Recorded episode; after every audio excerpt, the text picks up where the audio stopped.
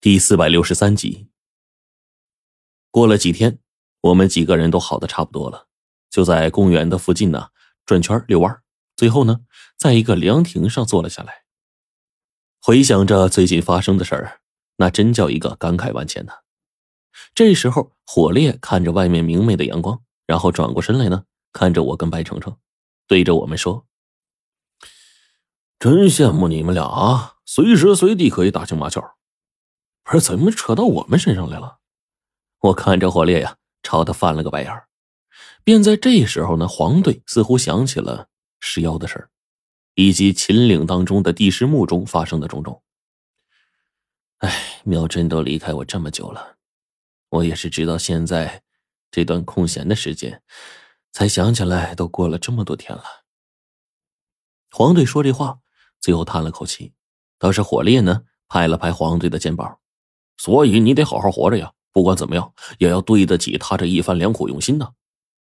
黄队沉默了良久，最后点了点头。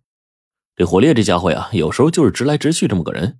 他这会儿呢，就对黄队说：“哎，其实啊，我们上次执行任务的时候，在祭坛当中啊，如果你的飞尸能凑过来，哎，那对于我们来说，真的是一大助力啊。”火烈这句话说出来，我知道他什么意思。石妖林妙真，也就是黄队在地师墓中最后找到的那女子，她的手下原本有三只飞尸，这对我们来说的确算是相当大的助力了。而黄队这家伙呀，吞了妙真姐姐的妖丹，其实呢，整个身体都在不断的发生变化，啊，也是最近才展露出来的。而且在上次的祭坛任务的时候呢，他是完全可以让飞尸跟着我们的。那样的话，上次祭坛当中，我们可能就不至于那么糟糕了。毕竟啊，那三只飞狮啊，听他妖丹的指挥。现在呢，黄队吞了妖丹，那自然就是这些飞狮的主人。对于这些家伙呀，他自然是能够指挥得动的。然而上次啊，我们在祭坛却并没有看到黄队用飞狮啊帮我们解围，因为他根本就没带这些家伙。当然，至于这其中的原因，我们谁都知道。黄队还沉浸在妙珍姐姐死去的悲伤中。那有时候呢，私下谈心呢，黄队呢也不乱说。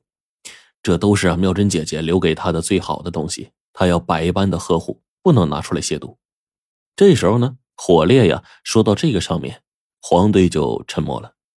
我跟白程程看了黄队一眼，然后连忙就转移话题。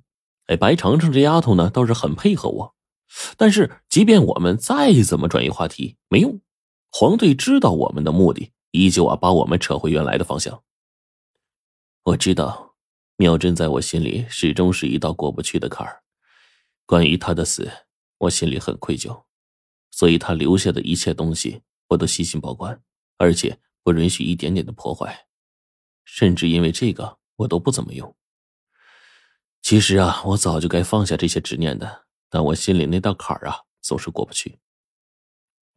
黄队这时候呢，都直摇头，最后一只手啊放在自己胸膛上，良久，他这眼睛里就泪光闪烁。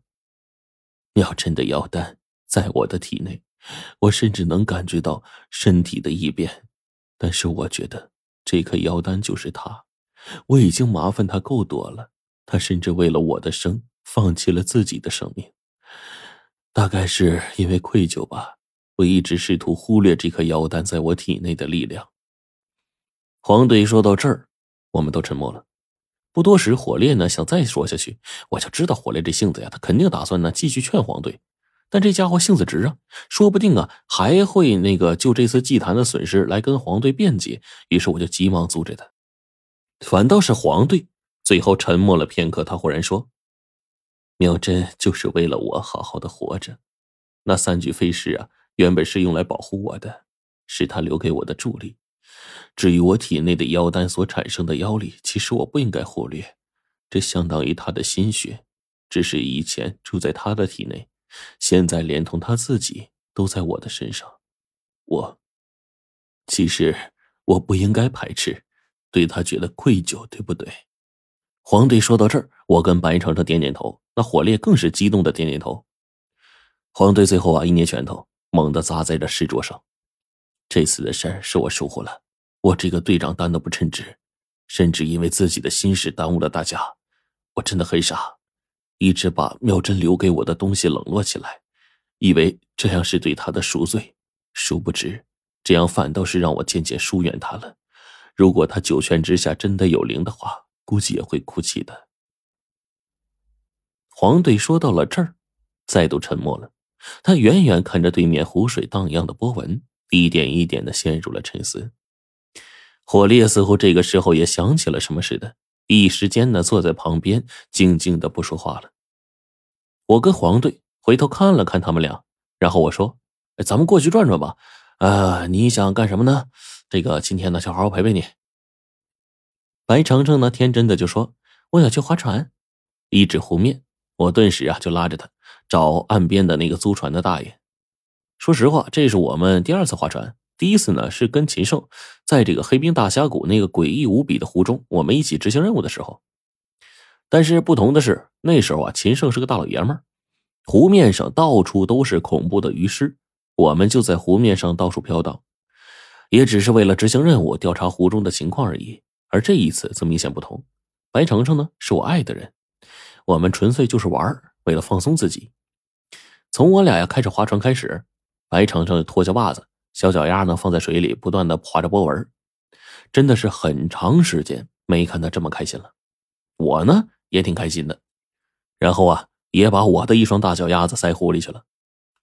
这一会儿啊看到白程程的一副傻样，我看着他也笑了。你笑什么？我真的这么好笑吗？谁知道白程程冲我翻了个白眼儿，质问我。我这赶紧就连忙解释啊。许久过去，我替这丫头呢。梳理梳理被风吹乱的头发，我就问白程程：“哎，程程，你跟着我们卷进这么多混乱的风风雨雨，弄得浑身是伤，屡次身陷险境，随时都有生命危险。”罗晨，你在说什么啊？白程程白了我一眼：“我不是怕什么风风雨雨，身临险境的，就老爸进了祸门，现在还没有具体消息呢。我只剩你跟爷爷两个亲人了，无论以后怎么样，我都希望多一些和你们一起的回忆。”只有这样，我才能证明我不孤单。傻丫头，微微一笑，但是我这心里啊，还是有点心疼的。我就把她揽进怀里，同时抬头看了看头顶上的蓝天，最后叹了口气说：“哎，明天，等待我们的将是各自的命运。但愿我们的命运呢，连在一起，就像今天的天气一样。”